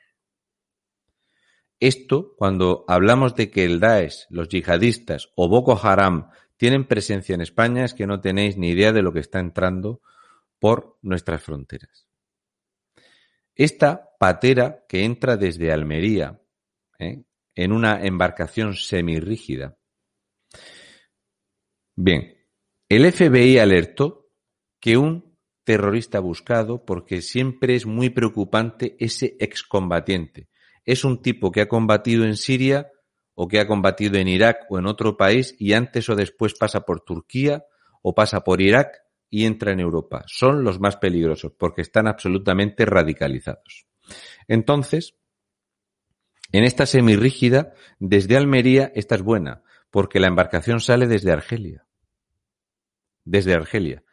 Y procedentes desde Argelia, qué casualidad, venía un marroquí. Esto es inverosímil. O sea, que un marroquí salga desde Argelia solo será si se le autoriza, porque Marruecos y Argelia no se quieren mucho, pero en este caso, cuando perteneces al Daesh, todos sabemos que no se tiene por qué eh, negar el acceso a esta gente porque son muy peligrosos.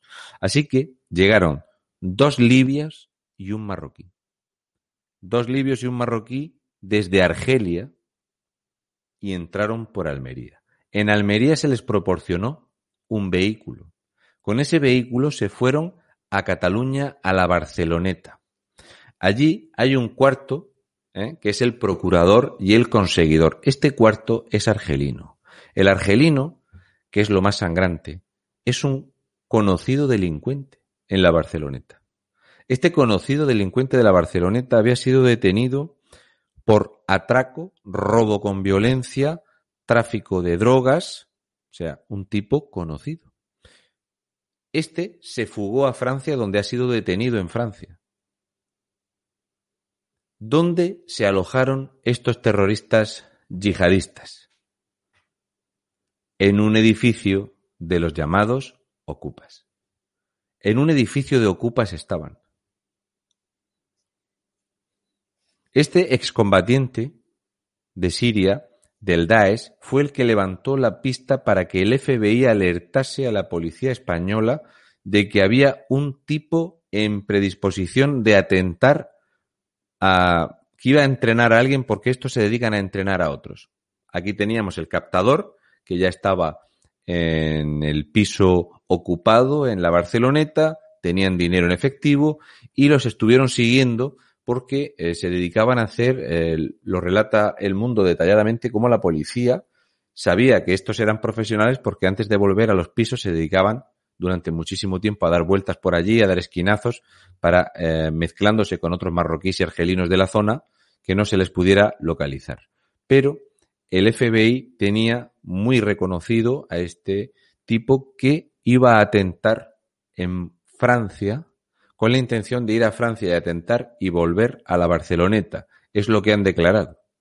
Pero que iba a atentar inminentemente. ¿Y por qué lo sabía el FBI? Porque los terroristas del Daesh tienen unos teléfonos móviles que los activan cuando van a atentar. Ellos no solo es atentar, sino que tienen que presumir de que han atentado. Entonces, ¿cómo lo hacen? Con un tipo de teléfono de estos vía satélite, un teléfono especial en el cual nada más atentar intentan grabarlo, sacarlo o eh, promocionarlo. Entonces el FBI cuando detectó que se habían activado este tipo de teléfonos en el edificio de la Barceloneta lleno de ocupas, fue cuando fueron a detenerlos porque cuando activan el teléfono es porque van a atentar de forma inminente. De hecho, eh, la policía española dice que ultimaban acciones para atentar en el día siguiente, dos días siguientes, porque una vez que lo hacen es así. Esta patera semirrígida con la que había entrado lleva el motor estándar y entran siguiendo la ruta estándar del tráfico de personas que viene, que nos mete argelinos, marroquíes, libios y demás. Y aquí entran ya los eh, llamados señores de la guerra libios y demás. Este tipo se llamaba Abdel Mahet Abdel Bari. Este tipo jamás debió tocar tierra española. Este tipo es un asesino conocido, un yihadista reconocido, perseguido a nivel mundial y que si no es porque el FBI nos pone sobre alerta, en España seguiría en un piso lleno de ocupas en la Barceloneta disfrutando de dinero público, de las ayudas que da Ada Colau a esta gentuza y hubiera atentado, o bien en Barcelona, o bien en Francia. Abdel Mahet Abdel Mari. En España, hasta el año 2019 se han detenido 798 terroristas yihadistas. Y las fuerzas y cuerpos de seguridad del Estado en España han detenido o frustrado 269 operativos yihadistas para atentar en España. Y esto es lo que dejamos entrar por las fronteras. Creo que se ha quedado claro, me parece que lo he explicado suficientemente bien. Entonces, cuando las personas como yo defendemos que las fronteras han de ser inviolables, no es porque no seamos solidarios. Es porque si tú tienes la certeza de que en esta masa ingente de inmigrantes que entran en España están entrando terroristas, camellos, porque este entró por Almería, resulta que es un terrorista, un asesino reconocido y vigilado a nivel mundial, ha elegido España y un lugar donde hay muchos donde pasar desapercibido. La Barceloneta, un lugar ocupado. Pero es que la cuarta mayor red de narcotráfico de Andalucía la montó un inmigrante ilegal que entró por Almería en Patera y tenía a los siete meses la cuarta mayor red de narcotráfico de Andalucía. Esto es lo que entra en España y esto es lo que yo creo que no debe de entrar en España. Raúl, hay algún, yo comparto la, opinión, inmigración legal y ordenada, hay mucha basura que está entrando, eh, mucho terrorista, y es así, porque luego se radicaliza una vez llegan aquí, no lo sacan de las mezquitas, mucho inmigrante ilegal con coronavirus, no se le están haciendo ningún tipo de control PCR. Y de sarna. Tenemos un fabuloso repunte de sarna y de tuberculosis. Bienvenidos a 1942. Hay dos preguntas que te hacen. Alodia LM, que nos ayuda mucho. ¿Crees que nos estamos comiendo todo esto por parte de Marruecos como extorsión por algo ocurrido hace casi 10 años en Madrid que propició la elección de ZP? Sí, absolutamente sí. Ya sabes que favor con favor se paga. O sea, aquí eh, lo que pasó, está claro que, si yo no me equivoco, soy una de las pocas personas que se ha leído más de mil folios de... No. Son mil folios de hechos, cuatro mil folios de los cien mil folios de la sentencia. Ya dejé de leerlo porque yo lo tenía muy claro. Y algún día, aquí quizá, que tenemos más libertad, pueda dar una pequeña explicación para la gente de lo que pasó en Madrid. Porque es algo de lo que solo he hablado una vez en directo y aquello me trajo muchos problemas y muchísimas amenazas. Y creo que es algo que es bueno que la gente lo sepa, que entienda lo que pasa y que entienda las vinculaciones que tiene el Partido Socialista con Marruecos y que a la vista está de que de nuevo, al odia, la lesión de la inmigración marroquí en Canarias está desbordada. Ya nadie puede decir que no lo sabía, porque antes en 2020 fue un murciano en mayo que empezó a decir que había un 1700%, un 1700% de presión de inmigración ilegal en Canarias. Lo dije en mayo, el gobierno se enteró en noviembre. Pero es que ahora mismo en enero tenemos una media muy superior a la media del año pasado. Es así. Entonces en estas estamos. Está claro que favor con favor se paga. Hay otra pregunta de Aurelio de G. ¿Hay algún límite o línea roja para que el gobierno deje de alentar y apoyar la invasión migratoria de Marruecos y demás? No, ni mucho menos, porque ¿cuál sería? Que lleguen terroristas, aquí los tienes. ¿Cuál sería? Que entren delincuentes, están entrando. Esto está aburridísimo la policía y la Guardia Civil de decirlo. Las eh, prisiones, las calles de Marruecos, está todo aquí. ¿Qué es? ¿Por tráfico de drogas? Pues sí, a la vista están las incautaciones. Si es que hasta la CIA ha participado en las decomisiones de las mayores cantidades de estupefacientes. Si no ha habido jamás más, más incautaciones, estamos hablando de cifras, es siempre que lees la noticia, cifra récord. Cifra récord de cocaína en Lanzarote, cifra récord de cocaína en Cataluña, cifra récord de cocaína o de heroína en Fuerteventura y así sucesivamente. La única línea roja que hay es que alguien decida echarlos del poder porque esto es un disparate están hundiendo a la población española y están eh, llenando España de estupefacientes. Somos la puerta de la entrada de la droga y de la inmigración ilegal. Somos peor que Lampedusa y esto va a terminar muy mal, muy mal. Y ojo, que se va a juntar la presión socialista mediática con la presión del hambre en la ciudadanía. Esto que no se le olvide a nadie. Eso es así, Raúl. Pero bueno, lleva, llega siendo hora de dar el vídeo en exclusiva de Germán Tercer, que fue censurado ayer por YouTube, que lo han retirado. Nosotros lo hemos respetado en la página web, el vídeo que YouTube no quiere que veas, donde Germán Terz hablaba de cómo están usando la pandemia para vulnerar nuestros derechos y libertades fundamentales y para imponernos una visión totalitaria de la sociedad estas big techs. ¿Tú por qué crees, Raúl, que esta gente quiere renunciar a tanta pasta con tal de imponernos su visión totalitaria de la realidad, porque al final son empresas y has visto cómo Twitter ha caído hoy un 11%. ¿Qué sentido tiene? Estas empresas deberían buscar la máxima rentabilidad y representarnos a todos y cuantos más clientes mejor. ¿Tan, ¿Tanta es la obcecación que tienen por la ideología? Mm, no, no, no. Es por dinero. Dinero. Es dinero. Puro y duro sea Twitter porque pierda clientes no quiere decir que pierde dinero. ¿Cuánto dinero hace falta para que Amazon, que me parece que el propietario de Amazon tiene un poquito más de dinero que tú y que yo, le tumbe los servidores a Parler? ¿Cuánto? ¿Cuánto dinero hace falta para algo así?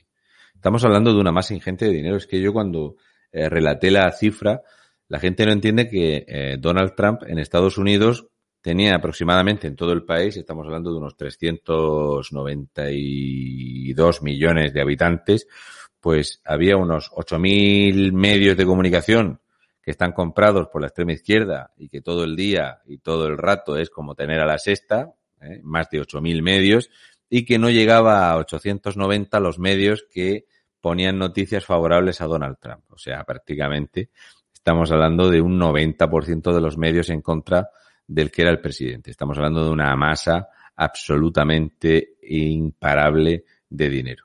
Y esto es lo que hay, no hay otra cosa.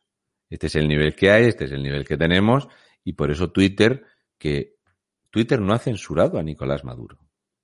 No ha censurado a Nicolás Maduro. ¿Tendrá algo que ver esto con las 12.000 toneladas de oro que han salido de Venezuela? Puede ser. ¿Tendrá esto algo que ver con las tres nuevas rutas de la coca que pasan por Venezuela y Argentina y tal? Puede ser. Puede ser que se estén fletando más submarinos que nunca de cocaína y que uno de estos submarinos ha sido interceptado cerca de Canarias. Puede ser. Es que el ente supraestatal con más dinero que existe es el narcotráfico. Y la gente no se imagina hasta dónde llegan estos tentáculos, hasta dónde presionan a la gente para caer. Es lo que hay. Estamos así y en estas estamos. Lo mejor es que, aun viendo esto y la pérdida de libertades que hay, pues tengamos que ver cómo día sí y día también, pues la mayoría de la gente normal tiene que aguantar imbéciles diciendo estupideces, eh, cobardes que van insultando, las redes sociales como están, que la gente tenga que estar aguantando al imbécil este de Francisco López, que es un pamplinas, que seguramente solo piensa en dos cosas en su vida y en una es en hablar de fútbol del Granada y en otra pues seguramente de los artilugios que le gusta introducirse por el esfínter. Es lo que hay. Entonces, ante este nivel, pues él, ¿tú crees normal que una persona como tú que se vaya a un hospital, es normal que la gente te insulte de esa forma? ¿Te parece correcto y coherente? Porque a mí me lo ha dicho mi churri. Yo no lo sabía hecho, dice, anda que lo que le están diciendo a Javier, qué vergüenza. Nada, pero si hay gente que desea mi muerte, pero Raúl, la verdad es que luego en Aragón me han tratado fenomenal. A pie de calle, pues tú ves lo que recibimos. O sea, ¿cuántos insultos hemos recibido? Muy poquitos, algo en Cataluña, País Vasco, pero solo, solo recibo muestra agradecimiento. a mí nada más que, a, mí nada más que, a, mí nada más que criajos y, y, medias mierdas a través de las redes, porque a mí, a mí de cerca, no, no ha venido ninguno. Ninguno.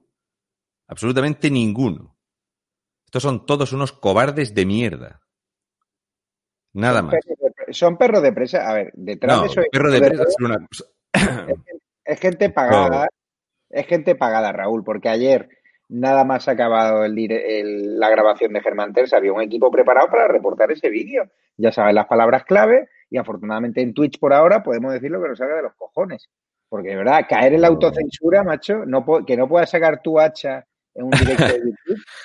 Eh, sí, sí, yo ya te digo que así a la cara no me he echado ninguno. Ninguno. Absolutamente ninguno. Nada, no ha habido huevos. Y mira qué fácil encontrarme, ¿eh?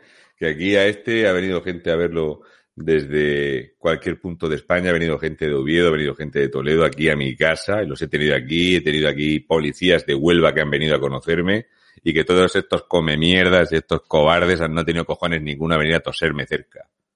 Y eso que sé que les encantaría tener un hombre bien cerca, pero no es el caso. Raúl, ¿tú crees que ganaremos esta batalla contra las poderosas redes sociales? A mí no me preocupan las redes sociales. A mí lo, yo sigo pensando en la gente que no tiene para comer.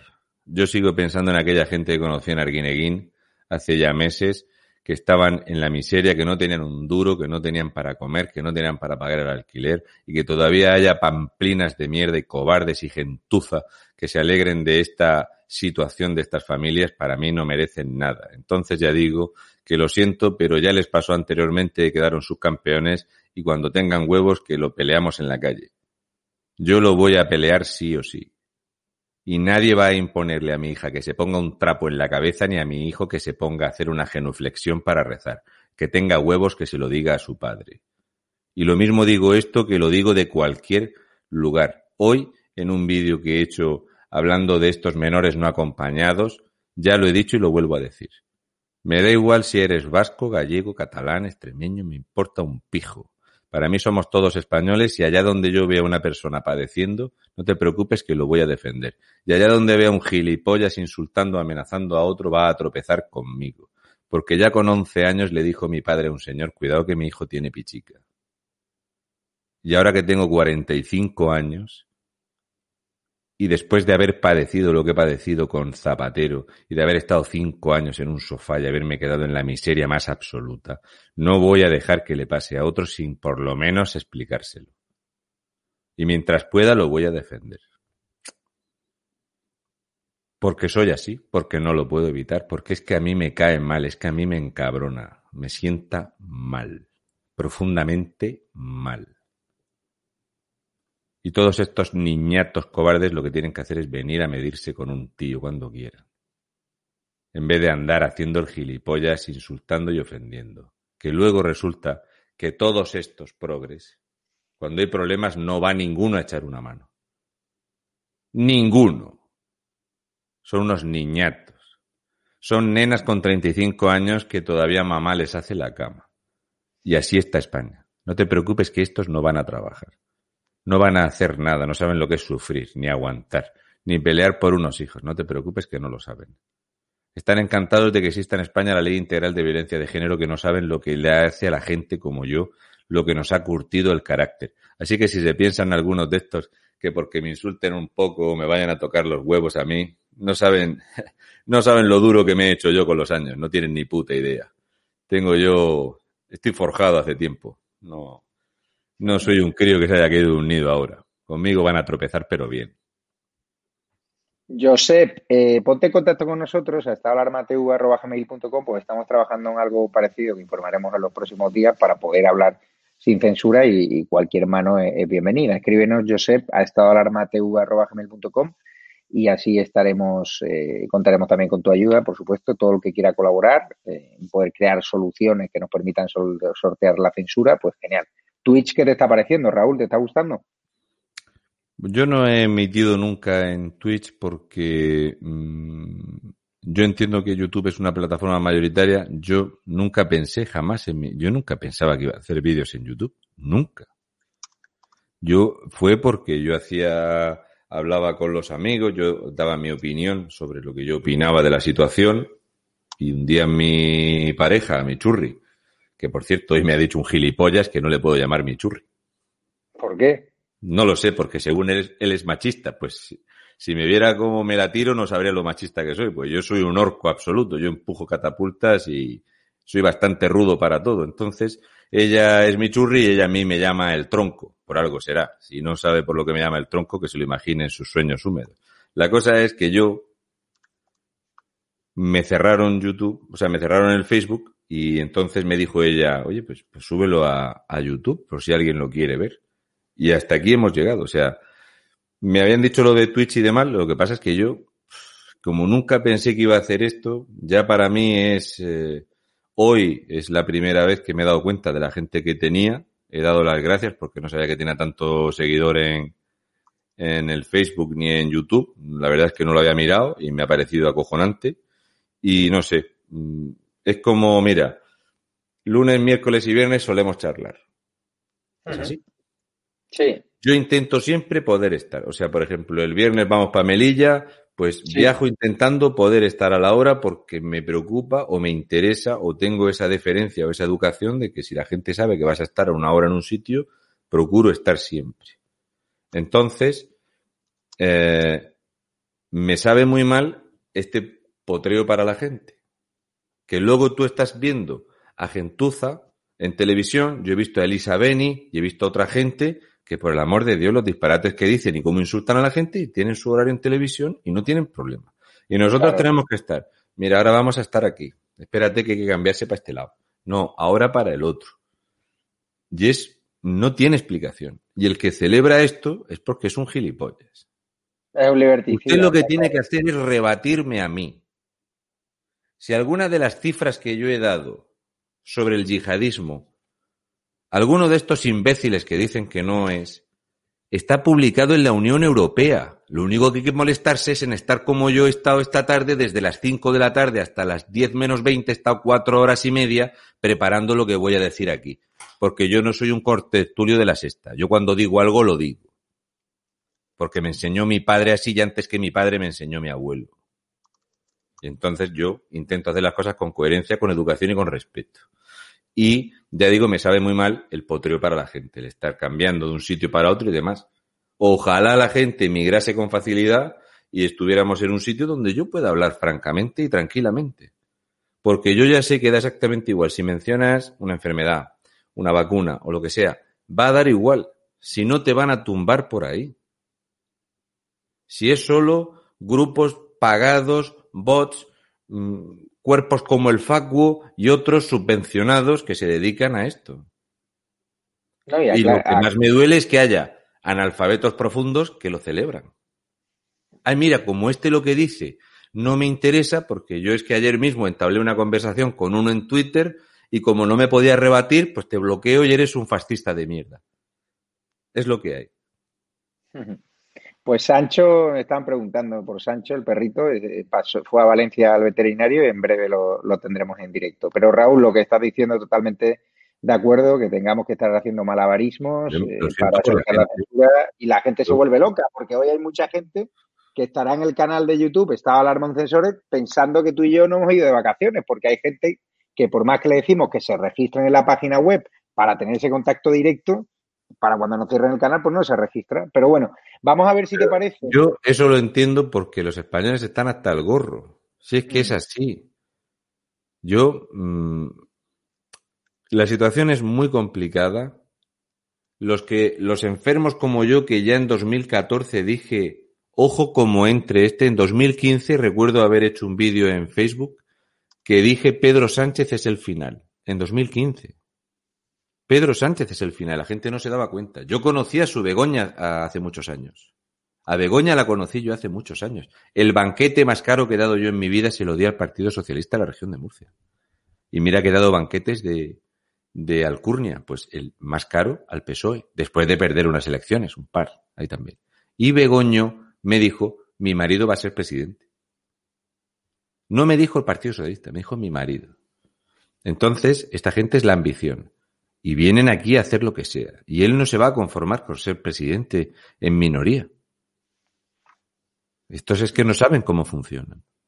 Y a mí, cuando el otro día me decía Tróginos, joder, te veo un poco, te veo un poco alicaído. Llevo meses diciéndolo. Mira cómo está Canarias.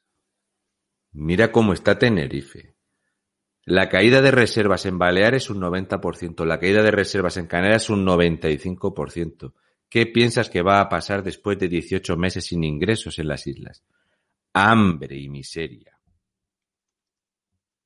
Así se monta el comunismo. No, es que Europa no nos va a dejar. No, señores, no entendéis muy bien cómo funciona la economía. España es un país soberano. A ti desde Europa te dicen, mira, tienes que cumplir con esto. Y a mí me da igual si la presión fiscal la pones aquí o aquí, pero tiene que ser esta. Me da exactamente igual si asfixias a tus ciudadanos o les pones facilidades. Este es el tramo. Y España ha decidido ponerlo aquí. Y sin ingresos, en España ya tenemos más nóminas que salen del Estado que nóminas del empleo privado. Pues un ejemplo, os lo pongo. En Argentina, cuando la tasa fue 60-40, que en España vamos ahora mismo por un 53% aproximadamente de nóminas que salen del Estado, pues Argentina colapsó con un 60% de nóminas del Estado y un 40% de personas trabajando. Y nosotros vamos por el camino. Creo que cuando De Guindos, en un artículo buenísimo hablando del Banco Central Europeo, que De Guindos del PP esté intentando salvarle el culo a los españoles, porque dice que la gestión esta es una calamidad, pero que por suerte se está financiando España, se está endeudando a un ritmo descomunal, cuando se acabe esto, ¿qué va a pasar? Porque De Guindos dice que como no se enderece la economía, que Europa no puede seguir dando dinero sin fondo y sin final a España. Que antes de 2022, del final de 2022, España quiebra como país. Vamos a ser Argentina en Europa. De Guindos del PP, que no ha querido atacar en ningún momento al gobierno. Que lo podía haber descuartizado.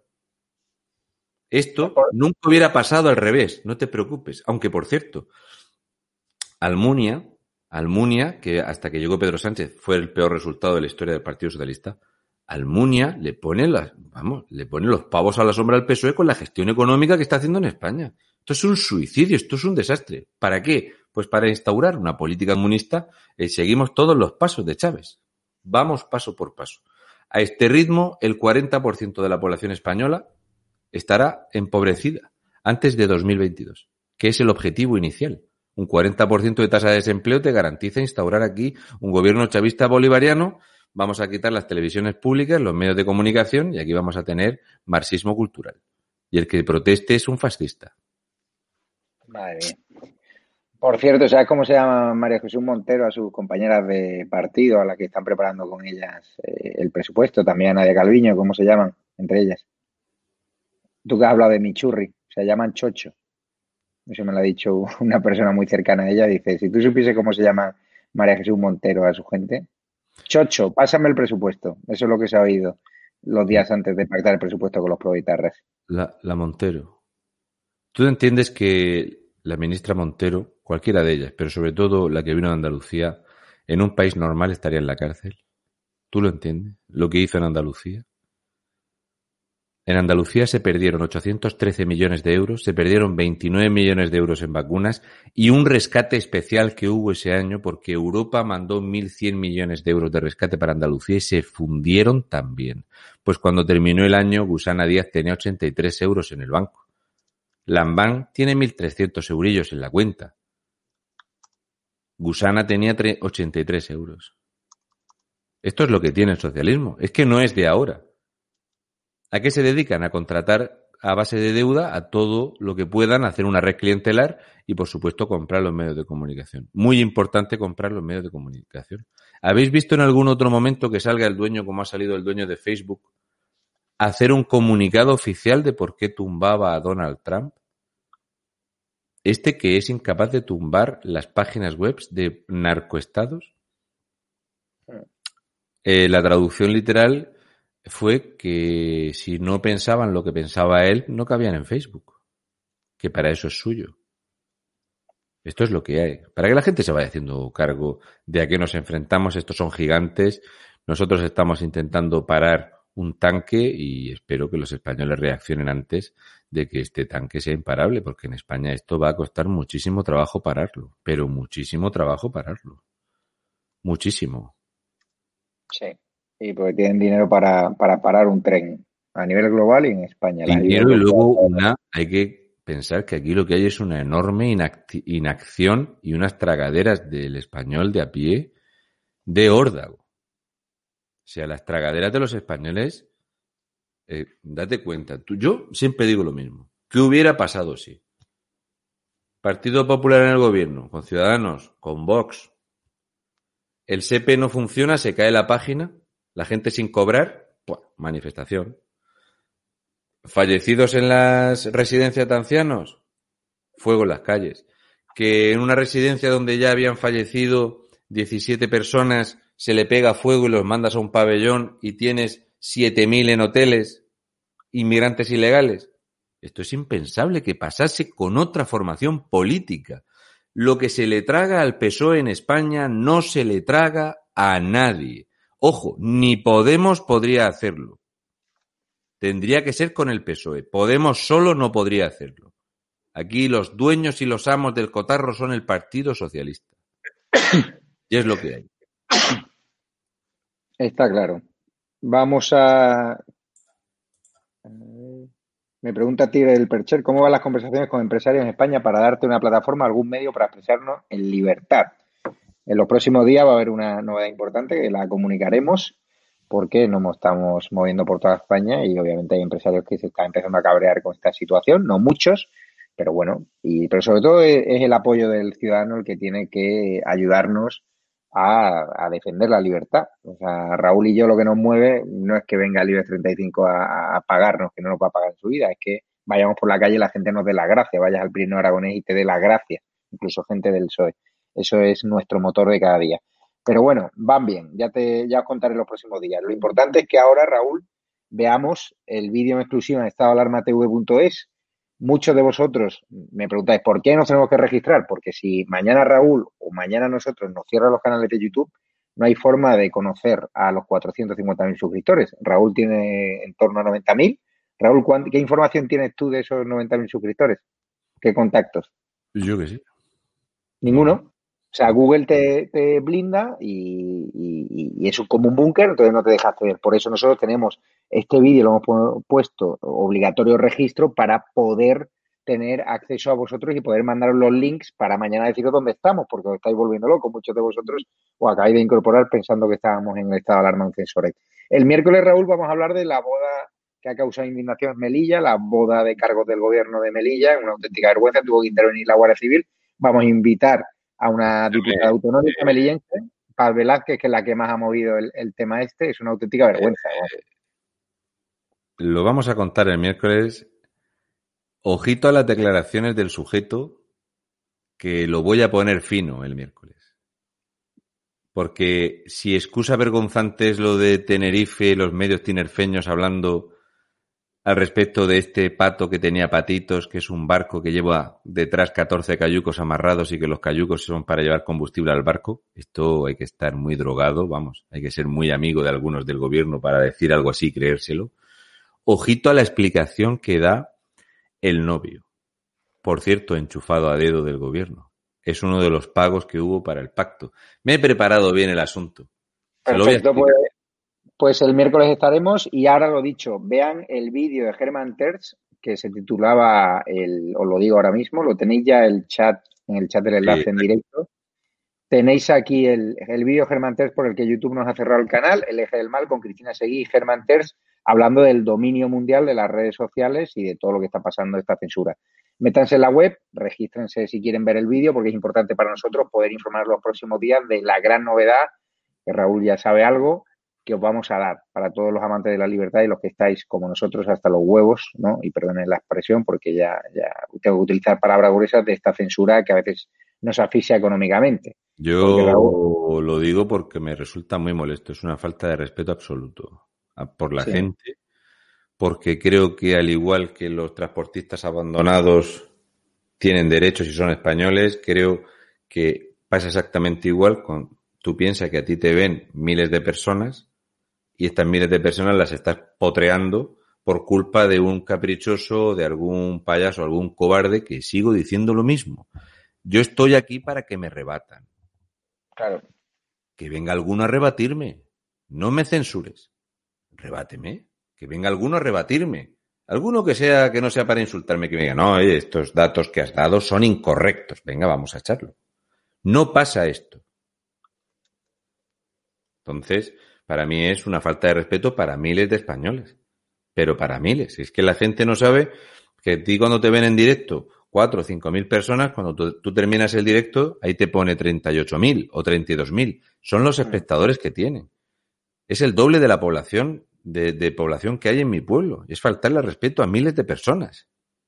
Esto sería impensable si estos seguidores fuesen seguidores, por ejemplo, del PNV. Y a mí me sabe mal por eso y me cabrea. Y yo me cabreo con esto. Me cabreo por la gente porque no sabe la de gente que me estaba preguntando dónde estáis hoy, nos encontramos.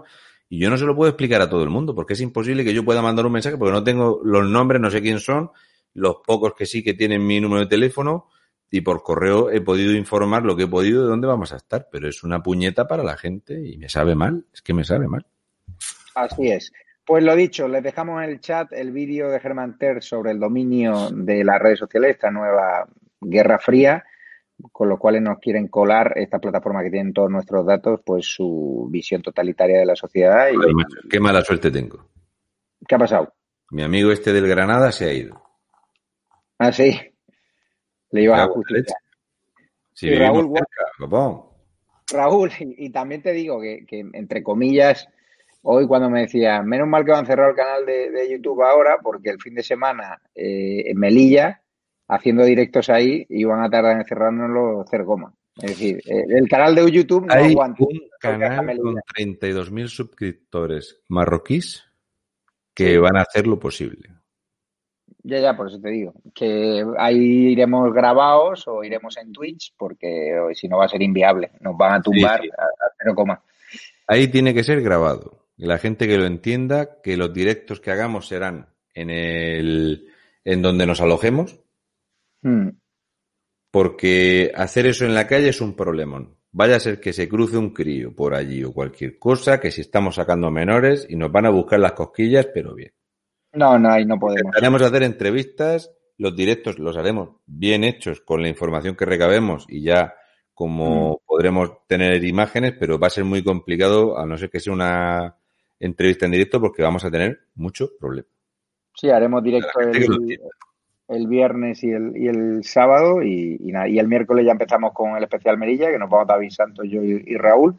Ellos dos en ferry y yo en Madrid desde avión, porque la conexión era mucho más, más fácil. La conexión es calamitosa, pero ya hablaremos de eso el miércoles. Sí, sí. Así que nada, muchas gracias, Raúl. Te despido ya y, un abrazo fuerte y gracias a todos los espectadores de Estado de Alarma, a los que nos habéis seguido, a los seguidores de, Raúl. Y el miércoles estaremos en Twitch, estaremos en la web estadoalarmatv.es, estaremos en Facebook.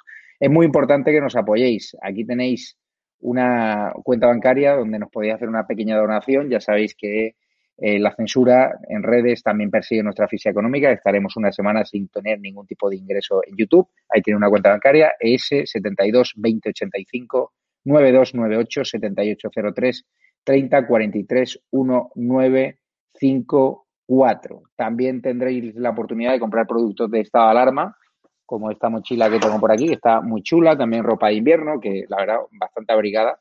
Aquí tenéis con la banderita de España otra forma de ayudarnos en estadoalarmatv.shop. Pero ya os dejo en el chat con el vídeo de Germán Terz que no quiere que vea YouTube, por el cual nos han cerrado el canal una semana en mitad de un directo cuando estábamos dándole voz al Pater Góngora. No se preocupen que vamos a trabajar contra la censura, vamos a trabajar en una plataforma que nos libre de toda esta historia. Joseph Carles, escríbenos a estadoalarmatv.com por si quieres también colaborar en ella. En los próximos días os daré información. Es muy importante que os metáis en ese vídeo os registréis con vuestros datos para poder daros más información, para poder daros más detalles. Muchísimas gracias.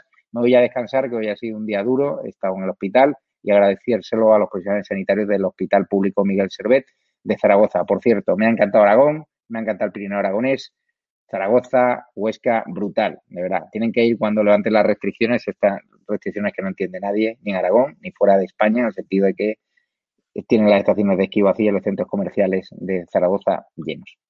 Un abrazo fuerte, os queremos y seguimos luchando contra la censura. Dos canales de YouTube, dos canales cerrados, pueden ver los vídeos, pero no nos dejan subir ningún tipo de vídeo, así que nada, me voy ya y un abrazo fuerte y os queremos. Gracias a los Patreon, a los miembros de la comunidad de YouTube, los que siguen abiertas, a los que nos hacéis donaciones a través de PayPal o de la cuenta bancaria que tenéis en pantalla. Es muy importante, si pueden ayudarnos, genial. Si no, compartir vídeo, darle a like. Es muy importante. Lucharemos todos unidos y ganaremos. No les quepa la menor duda. Abrazo.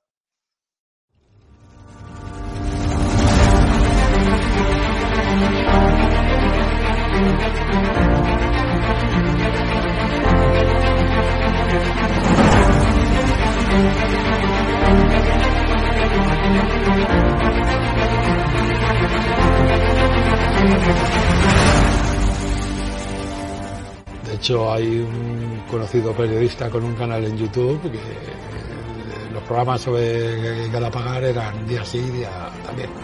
¿Te refieres a Negre?